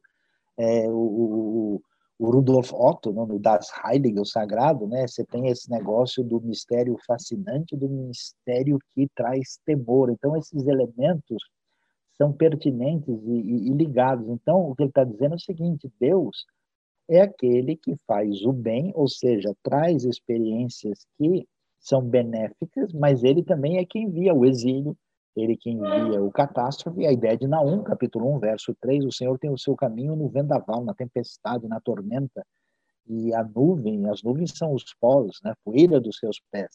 Então, nesse sentido, agora é claro que na Bíblia Deus não faz o mal, né? A ideia de Tiago, Deus a ninguém tenta, e a ninguém pode ser tentado. Deus não é cúmplice do pecado, ele não se contradiz a si mesmo. Aliás, o Rômulo está mostrando ali para aqueles que quiserem sofrer um pouco, né, está o problema do mal, né, você encontra na, na loja da, da Transmundial, né, e ajuda aí para o pessoal que quer ler uma coisa um pouquinho mais complicada. Uma parte do livro é um pouquinho mais palatável e outra acaba mexendo muito com o texto hebraico e tem umas coisas mais complicadas, mas para quem quer se aprofundar um pouquinho, o material aí está tá disponibilizado para os interessados, né?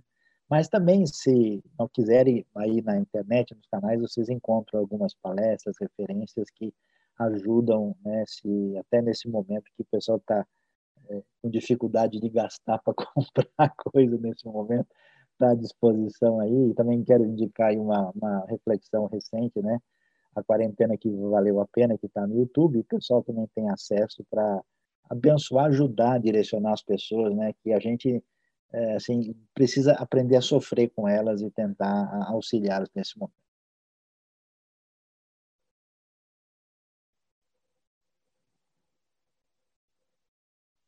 Horário. A pergunta final, a pergunta que não quer calar. Acho que meu som voltou. Todos me ouvem? Ok. Então, a pergunta final, a pergunta que não quer calar. Qual é a solução? Qual é a resposta de Deus para o problema do mal. E se eu pudesse me arriscar a contextualizar essa pergunta, eu faria a seguinte colocação: a esperança para o Brasil e para o mundo mediante essa pandemia da Covid-19? Então, qual é a solução de Deus para o problema do mal? Vamos começar pelo professor Lourenço, depois pastor Luiz Saião, depois Walter Júnior e encerrando com o pastor Novaes. Muito bem, é uma pergunta muito chave, importante, parabéns aí pela, pela colocação. Ah, eu diria assim, né, voltando à minha tese, de que a solução de Deus para o problema do mal, é, na realidade, está na escolha do ser humano. O ser humano voltar ao plano da criação. Já está tudo pronto, é só seguir o plano da criação. Né? É interessante, é, a gente que vem da área de TI, às vezes alguma pessoa fala para assim, ó, oh, está acontecendo isso, isso, isso com o meu computador. Eu falo, segue esse roteiro, que você vai seguir o roteiro do computador, que ele foi feito para isso. Né? Então, não é diferente. Tá? Normalmente, eu vou fazer uma ilustração aqui, a gente, no, é, não é só brasileiro, a gente não lê manual, né? A gente compra um negócio e vamos, vamos usar, vamos usar. Depois dá uma pane e você vai olhar lá no, no manual. Então, a, a, o roteiro é assim: Deus cria o mundo, Gênesis 1 e 2, dá ao ser humano a liberdade para escolher o caminho que ele quer, mas diz: olha, você tem consequência. A liberdade que eu te dou é uma liberdade é, que ela é consequente, tá? E então ela, ela é, é, entra no que a gente chama de consequencialismo. Né? Você vai tomar uma decisão, você pode escolher à vontade. Deus não colocou nenhum sensor de presença na proximidade da árvore do conhecimento do bem e do mal. Ele não chegou para Adão, mandou um raio lá, para, para, para. Não, é, auto, é a liberdade, isso que nós precisamos compreender. Né? Então, o que acontece? O plano da criação é esse, e aí vem a primeira colocação que eu faria dentro desse caminho. Né? É, a, a, concepção teológica cristã, judaico-cristã, ela leva o ser humano a, a, a ser colocado no objetivo final da sua, da sua existência, que é a, nós fomos criados para a glória de Deus. Tá, isso é bonito, é lógico, é bacana, mas eu fui contador no passado. O que é ser contador uh, cristão e, e, e, brasileiro ao mesmo tempo? Como é que eu posso viver para a glória de Deus? É muito abstrato. Aí um dia eu estava na minha casa, a gente tem uma casa numa outra cidade, no meio da montanha, eu estava lá olhando, né? presente que Deus nos deu e olhando para a natureza. Eu falei, o que, que é viver para a glória de Deus? Aí eu me lembrei do que Jesus disse. E aqui eu começo a encontrar a resposta para essa pergunta. Jesus fala em dois grandes mandamentos e resume tudo. Só que esses dois grandes mandamentos têm três níveis de relacionamento. Amar a Deus sobre todas as coisas significa assumir o plano da criação para o qual eu existo, a partir de Deus. Ele comandou, ele foi o criador de tudo, é o redentor, agora é o criador que eu estou explicando. Segundo, amar o próximo como a mim mesmo. Se eu tenho uma autoimagem equilibrada, eu vou projetar essa autoimagem no próximo. Então, ele vem primeiro esse. É o segundo mandamento, mas ele é consequente. Ele, amar a mim mesmo não é, é digamos, é mandamento, é, é, natureza. Deus me criou assim, tá? Então, veja bem. E aí eu falei, falta alguma coisa. Aí eu olhei aquelas árvores, as montanhas, tal, Serra da Mantiqueira. Falei, puxa, que coisa linda. Falta eu viver em harmonia e comunhão com a natureza. Então, eu cheguei à seguinte conclusão: vai haver estabilidade na minha vida? E aí vem a resposta: qual é a solução de Deus o problema do mal? Ele já me deu. Eu que tenho que praticar. Viver em harmonia e comunhão com Ele, tá? Seguindo as especificações da criação, a Bíblia traz isso, tá? A partir da Bíblia, eu vou descobrir outras áreas do conhecimento que também trazem. Viver em harmonia e comunhão comigo mesmo. Os maiores dilemas que aparecem nos consultórios médicos, nos consultórios de saúde mental, são inadequação da pessoa consigo mesma. Tá? Aí ela projeta no próximo. Então, viver em harmonia e comunhão comigo mesmo, viver em harmonia e comunhão com o meu próximo, viver em harmonia e comunhão com a natureza. Se você for olhar Gênesis 3, próximo capítulo, você vai ver que as consequências da decisão de Adão e Eva de irem contra o plano da criação são exatamente essas. Primeiro, ele se rebelou contra Deus, rompeu com Deus. Segundo, rompeu consigo mesmo, teve vergonha, se escondeu, foi lá embora, fugiu de si mesmo. Terceiro, ainda ele culpa Deus, dizendo o seguinte: olha, a mulher que tu me deste. Tá? Então ele rompe com o próximo. E o quarto, a terra passa a produzir ervas daninhas. Para mim, aí fechou. Tá? Então, o que eu diria para você? O ser humano, ele há de, para resolver o problema do mal, descobrir e voltar ao plano da criação. Imagine a natureza humana, todo mundo vivendo seguindo esses quatro princípios. Você não precisa de mais. É o que eu chamo, eu tenho um princípio de ética mínima, que é o final do próximo livro, da, da próxima edição do livro do Jeitinho, né? Ele vai terminar com a ética mínima, que é eu acabei desenvolvendo. A ética mínima começa com esses princípios. Isso uso para dialogar com qualquer ser humano. Então, por meio de Cristo, vem a volta ao plano da criação. Aqui está o grande dilema, que não vai dar tempo. Infelizmente, nós temos uma teologia soteriocêntrica. Achamos que o plano da salvação é o centro de tudo, e não é. Precisamos recuperar a teologia como a teologia primeira. Deus, a cosmologia, criação, a antropologia. Nós perdemos tudo isso quando nós cremos que a soteriologia é a teologia central, mas não é, é Deus. A teologia central é Deus. Depois vem a cosmologia, depois vem a antropologia. Então, quando eu reconheço meu estado de rebelde contra Deus e aceito que Jesus morreu por mim, me dá uma nova vida, que se alguém está em Cristo, uma nova criatura, eu estou voltando para trás. A nossa pregação ela é escatológica, é jurídica, é escatológica, projeta para frente. Não há atalho com Deus, eu tenho que voltar para trás, reconstruir a minha vida. Ao reconstruir a vida, eu vou estar indo para o caminho da solução do mal em si. Então, uh, eu, eu encerraria, para não delongar mais, que a gente começa a se animar demais para dizer essas coisas, é, dizendo o seguinte: uh, há uma outra pergunta que, numa discussão no roteiro vocês deram, o, juízo de Deus é algo bom mal, os fenômenos, catástrofes, é, podem ser considerados manifestação do juízo divino? Eu vou dizer o seguinte: sim, se nós calarmos. As pedras clamarão. O Saião aí que me ajuda nisso é uma sinédo, que pedra é um parte pelo todo. A natureza vai clamar. Tem limitações das especificações de tudo. Quando eu calo, como igreja, como eu deixo de cumprir minha missão profética no mundo, mostrando a verdade, não só a salvação, mas a verdade como um todo, eu diria nesses quatro pontos, as pedras clamam, os vírus clamam, a natureza clama. É, há exemplos que eu estou tentando trabalhar agora na história. Eu vejo a sífilis no final do século XIX, início do século XX, a AIDS em, na década de 80. Tá? Então, se você for olhar é, naquele momento o cenário é de turbulência na área ética também, por que não? Tá?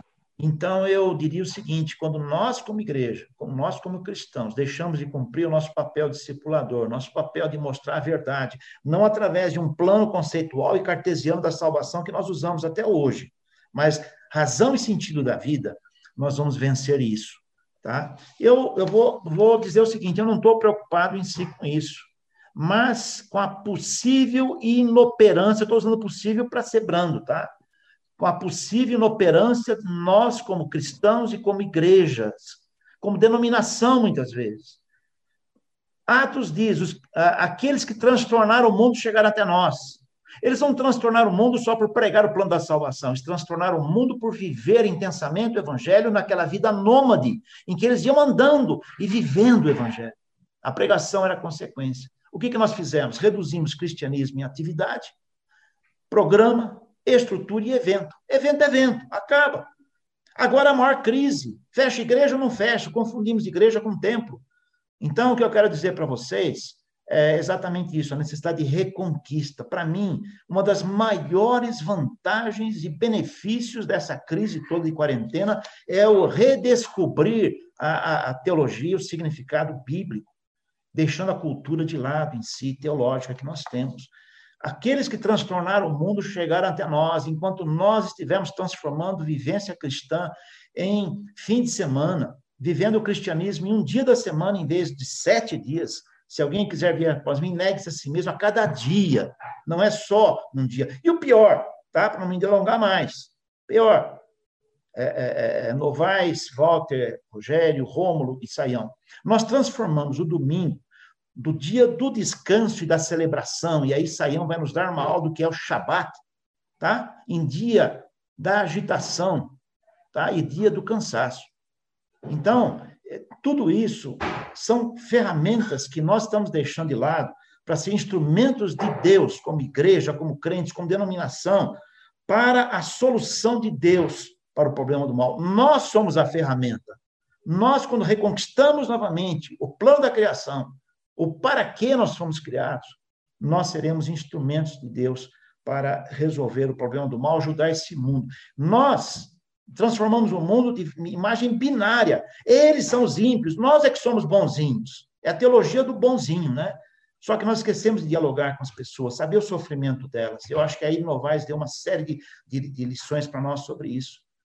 Nós precisamos compreender qual é o nosso papel no mundo sal e luz. Ficamos projetando para o futuro, em vez de vivermos já. Eu vim para que tenham vida.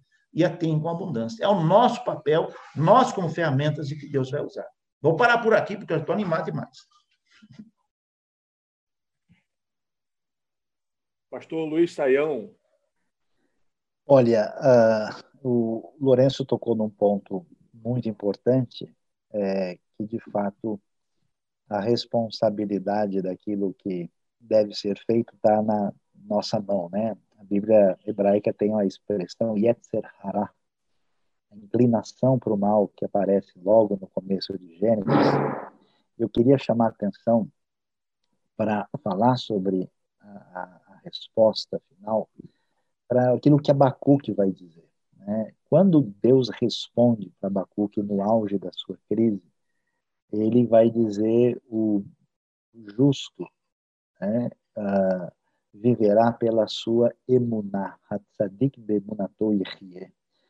E essa fé também é fidelidade. É interessante que a resposta divina sobre a inquietação do mal que vai destruir Judá, Jerusalém e o templo é a figura do justo mostrando para a gente que é, a resposta que Deus dá à realidade do mal está ligado exatamente como as pessoas que têm aliança com Deus, como é que elas reagem e como é que pela sua fé barra fidelidade elas vão adiante e prosseguem no eixo da história a despeito daquilo que envolve uh, o mal que atinge e por esse elemento de solidariedade, sempre atinge todo mundo.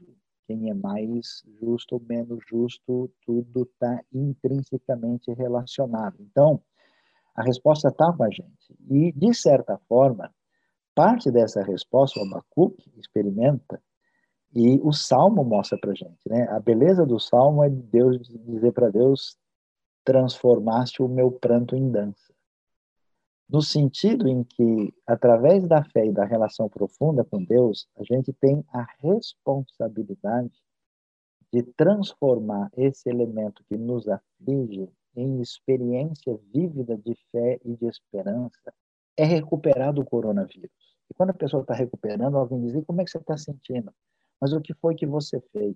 Quando esse mal que agride todo mundo está na vida das pessoas, eles olharem para você e ver como é que você reage, como é que você combina essa relação, a gente tem uma capacidade não só pelas nossas decisões melhorar o mundo à nossa volta, celebrar essa escatologia inaugurada de que o reino está presente, pelas nossas ações abençoarmos a nossa vida e a vida do próximo, e finalmente uh, fazer a festa antecipada. Né? Que festa é essa? Deus diz, Abacuque, você está nervoso? Você está bem tranquilo, Abacuque? Abacuque sabia que tinha questões que não tem resposta. Por que, que Deus permite o Flamengo, o Corinthians, o Boca Juniors? Né? São perguntas difíceis de responder para brincar com os nossos amigos aí, né?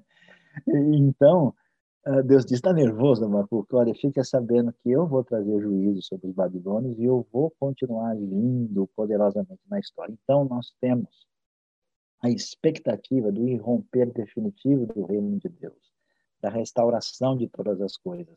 A gente espera a Nova Jerusalém, que aparece como o Éden reurbanizado, como disse o Lourenço, de volta, né? A referência da criação, a redenção com a teologia da criação, elas são aí trabalhados. Então, com essa expectativa extraordinária celebrada aí pela vitória da ressurreição, com essa transformação desses elementos sendo o canal de fortalecimento, porque a lepra que atinge todo mundo, ela está dentro de nós. O problema está aqui. E quando Deus mexe com a gente, essa graça, esse amor incomensurável transforma, de maneira incrível o pranto em dança, a gente, vamos dizer, no bom sentido da palavra, contamina as pessoas, né? E age de maneira. Então, diante disso, eu acho que, por incrível que pareça, a resposta para um negócio tão complicado é a mais simples possível. Deus tinha a expectativa da figura do justo fazer diferença no eixo da história, e exatamente agora é a nossa atitude de uma ligação, um telefonema, uma conversa, uma palavra, um versículo, uma cesta básica enviada, um auxílio no hospital, uma atitude assim pequena. Deus nunca disse para a gente amar o mundo, é para amar o próximo, que está nas nossas mãos para a gente fazer diferença e com essa tradução de amor de Deus e autoridade, que Deus nos abençoe e a gente mudar o cenário no coração e na vida das pessoas. Walter, meu querido, dê a sua contribuição final. Ah, disse no início da minha fala a expressão de Jesus dizendo que o que contamina o homem, e nesse tempo a palavra contamina é muito pertinente, não é o que entra, mas o que sai. O coronavírus é o mal menor frente àquilo que sai de mim em reação do coronavírus. Nós não sabemos reagir ao mal. Temos problemas de entender que o mal é inerente à humanidade caída e temos dificuldade de que o mal não é algo externo, ele sai de dentro de mim. Mas, na verdade, este mal que está na sociedade, que sai de dentro de mim, ele gera aquilo que a gente pode chamar de uma pandemia espiritual a solução de Deus para o problema do mal, uh, tento responder com o Evangelho de Mateus, capítulo 11, quando Jesus, no verso 28, 29, diz assim: Vinde a mim, todos vós que estáis cansados e oprimidos, e eu os aliviarei. Tomai sobre vós o meu jugo e aprendei de mim. E aí eu vou aqui parafrasear com outro texto: que enfrentei a cruz, que sofri humilhação, que levei sobre mim as suas enfermidades, aprendei de mim. Então, eu acho que a solução de Deus para o mal está na pessoa de Jesus. E mais do que disse o Lourenço, ampliando, eu acho que o Lourenço está completamente correto, quando ele fala que a nossa visão de resposta para esse tempo não pode ser apenas salvacionista, não pode ser uma teologia centrada na soteriologia, mas uma teologia centrada num Deus que acolhe. Porque uma teologia centrada na soteriologia, ela me parece, agora já não estou mais atribuindo ao Lourenço, mas assumindo responsabilidade da interpretação, uma teologia que é soteriologista me parece uma teologia mais à busca de aderentes do que efetivamente de gente transformada e tranquilizada pelo poder de Deus. Por isso, eu acho que o texto de Jesus, é, de Mateus, dizendo: Vinde a mim, você que está cansado e oprimido, é a resposta do mal. Nós não vamos fugir dele, mas temos consolo e conforto em Jesus Cristo, que passou por todos os males que passamos, para que tenhamos vida e vida em abundância. É aquilo que creio. Carlos César Novaes, palavra final nesse momento meus queridos, eu estava prestando atenção aqui nas palavras de todos vocês e achei que tinha responsabilidade agora, porque se eu, se eu prestei bem atenção mesmo, cada um de vocês fez o ponto de um sermão e eu vou agora fazer a conclusão e o apelo, tá bom? É, eu entendo o seguinte: o Lourenço nos mostrou a estrutura necessária para a gente dar uma resposta para o mal, que é essa comunhão com Deus, comunhão com o próximo, comunhão conosco mesmo e comunhão com a natureza. Se a gente perceber bem, foi exatamente o que aconteceu em Marcos 5 com aquele endemoniado gadareno. Ele quis ir com Cristo, o problema da comunhão com Deus dele estava resolvida, quando ele queria ver isolado. Ele, Cristo mandou ele de volta para os seus, para ser uma bênção para o outro. Ele deixou de se ferir com as pedras e deixou de usar as pedras para se ferir. Estava fechada essa, essa estrutura de comunhão múltipla. O Saião veio em seguida, depois do, do Lourenço falar da estrutura básica para essa resposta, o Saião vem em seguida falando do processo. A nossa relação com Deus levando à transformação, isso é, ao mesmo tempo em que nós recebemos de Deus a bênção da graça, nós nos tornamos instrumentos de graça para os outros. Isso tem que ser um canal de transmissão. A experiência com a graça de Deus nos torna instrumentos da graça para os outros. É o processo que acontece. Depois vem o Walter, falando é, na parte mais da contrição pessoal. Eu tenho que saber que o mal está em mim. Eu, eu sim, tenho sentimentos ruins, eu tenho desejos ruins, eu tenho reações ruins.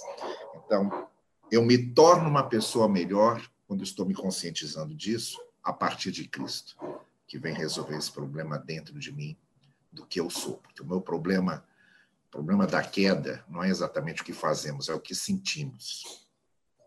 A gente pode nunca ter matado ninguém, mas pode ter muito desejo de matar as pessoas. Então, o problema maior não é o que fazemos, mas o que somos. É isso aí que Cristo veio resolver. E a conclusão, então, que eu daria a essa mensagem de três tópicos, é, a conclusão que eu faria seria lembrar da carta pastoral de Pedro, uma carta escrita no sofrimento. E agora eu estou falando aqui, eu sei que com uma audiência de pastores, na sua grande maioria, Pastores são pessoas humanas como qualquer, quaisquer outras. Nós sofremos, nós padecemos, a gente tem dúvida, a gente tem angústia, a gente tem momentos de falta de fé, a gente tem momentos de, de reações exacerbadas, a gente tem maus sentimentos, a gente tem maus desejos, tudo igualzinho qualquer um. E estou falando, eu sei, com pessoas que talvez nem nem tenham acesso à, à, Bíblia, à igreja. O sofrimento pega todo mundo, pega crentes e não crentes. O sofrimento faz parte da vida. E aí que eu acho que entra a palavra de Pedro, que é aquela carta pastoral, num momento em que a igreja estava sofrendo muito, num momento em que a igreja estava tendo perdas, num momento em que as pessoas estavam vivendo distantes uma das outras, porque não podiam estar em comunhão por causa da perseguição. Naquele momento, Pedro diz duas coisas em dois versículos, que é o seguinte. No versículo 6, no capítulo 1, ele diz: Olha, mesmo a gente exultando no que Deus fez por nós, importa que passemos por várias provações. Ele usa a palavra poiquinês. Certo, Lourenço? Certo, Zé? Que quer dizer várias, variadas provações. E aí, quando a gente chega em Atos, é, em Pedro, 1 Pedro capítulo 4, no verso 10, em que ele diz que devemos exercer os nossos dons, ele diz que esses dons foram nos dados pela multiforme graça de Deus. E aí ele repete a mesma palavra que ele usou no verso 6 do capítulo.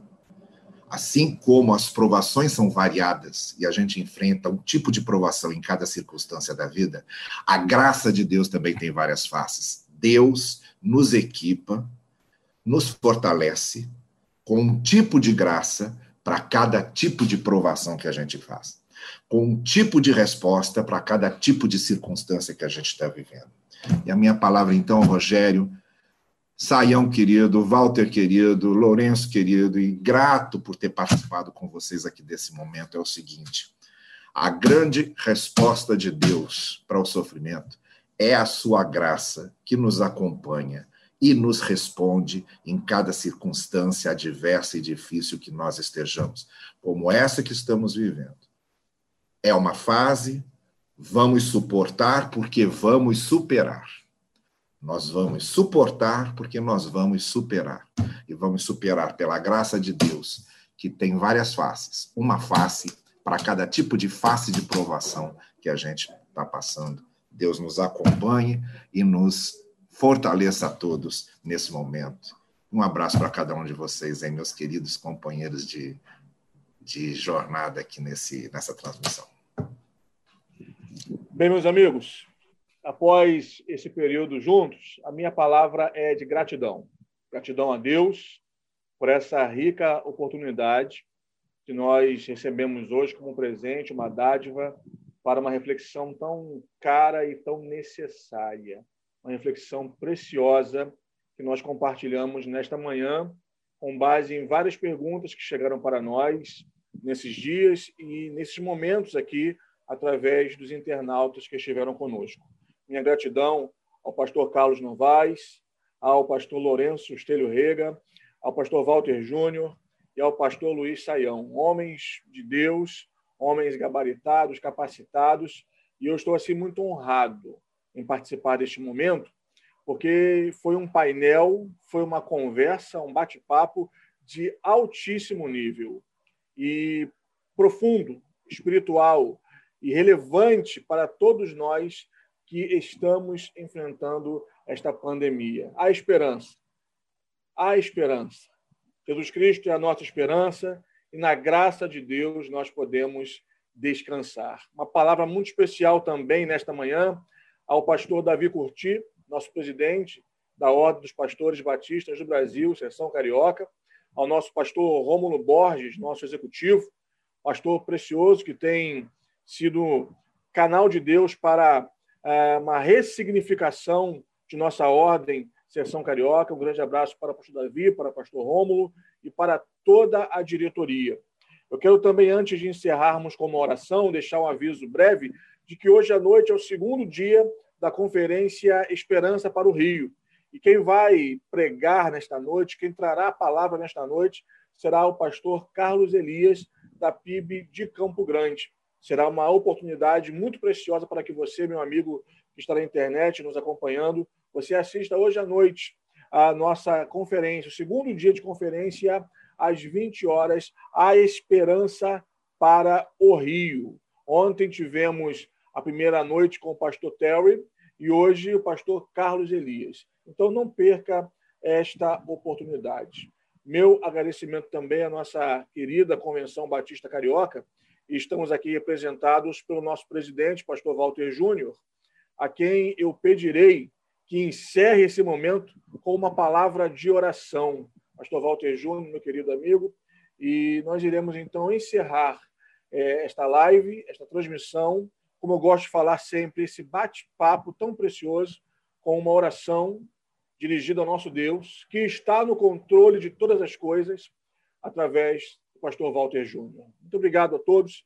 Deus abençoe grandemente. Vamos orar nesse momento.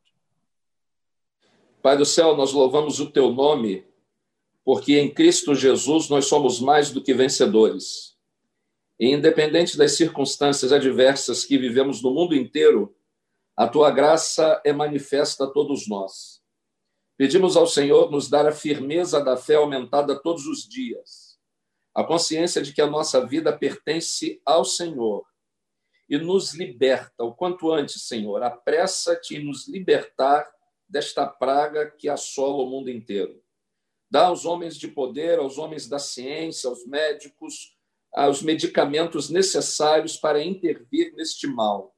Nós pedimos a tua providência, Senhor, de ti dependemos. Agradecemos pela ordem de pastores batistas cariocas, personificada na pessoa do pastor Davi Curti, do Rômulo, que nos abençoam com esta oportunidade. Abençoamos, agradecemos ao Senhor a bênção da condução do pastor Rogério Rezende e pela participação de cada painelista. Que o Senhor tenha abençoado aqueles que nos acompanharam e aqueles que nos ouvirão posteriormente. Que este momento tenha produzido reflexão, paz, consolo e proximidade com o Senhor. Abençoa os nossos ministérios, a nova realidade que temos. Ser gracioso para conosco, a fim de que sejamos relevantes na vida do Evangelho como igreja em tempos tão difíceis. No nome do teu Filho, o nosso Salvador Jesus Cristo, Senhor da Igreja, oramos. Amém. Uma boa tarde. Um grande abraço a todos, uma boa tarde e até a próxima, se Deus permitir. Simcast, o podcast da Sinergia.